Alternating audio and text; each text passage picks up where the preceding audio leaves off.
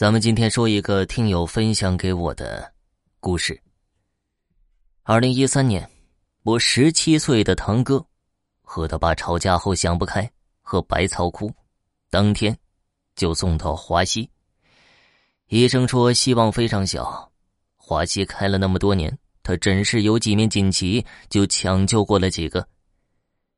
后来堂弟下葬前，请他两个堂哥帮忙挖坑。一个堂哥四十多岁，一个五十多岁。当天中午快到十二点的时候，长辈叫我亲自去现场叫两个帮忙的堂哥回来吃饭，下午接着干。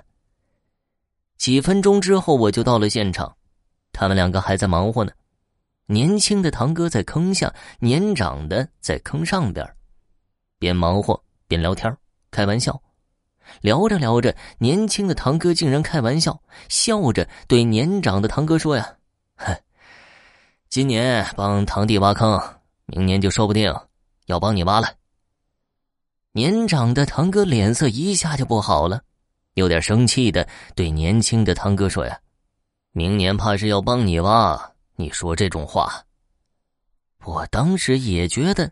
在那种地方开那种玩笑，有一种说不出来的诡异感。结果第二年，帮忙挖坑的那位年轻的堂哥竟然查出了肝癌，从查出了肝癌到过世才四五个月呀。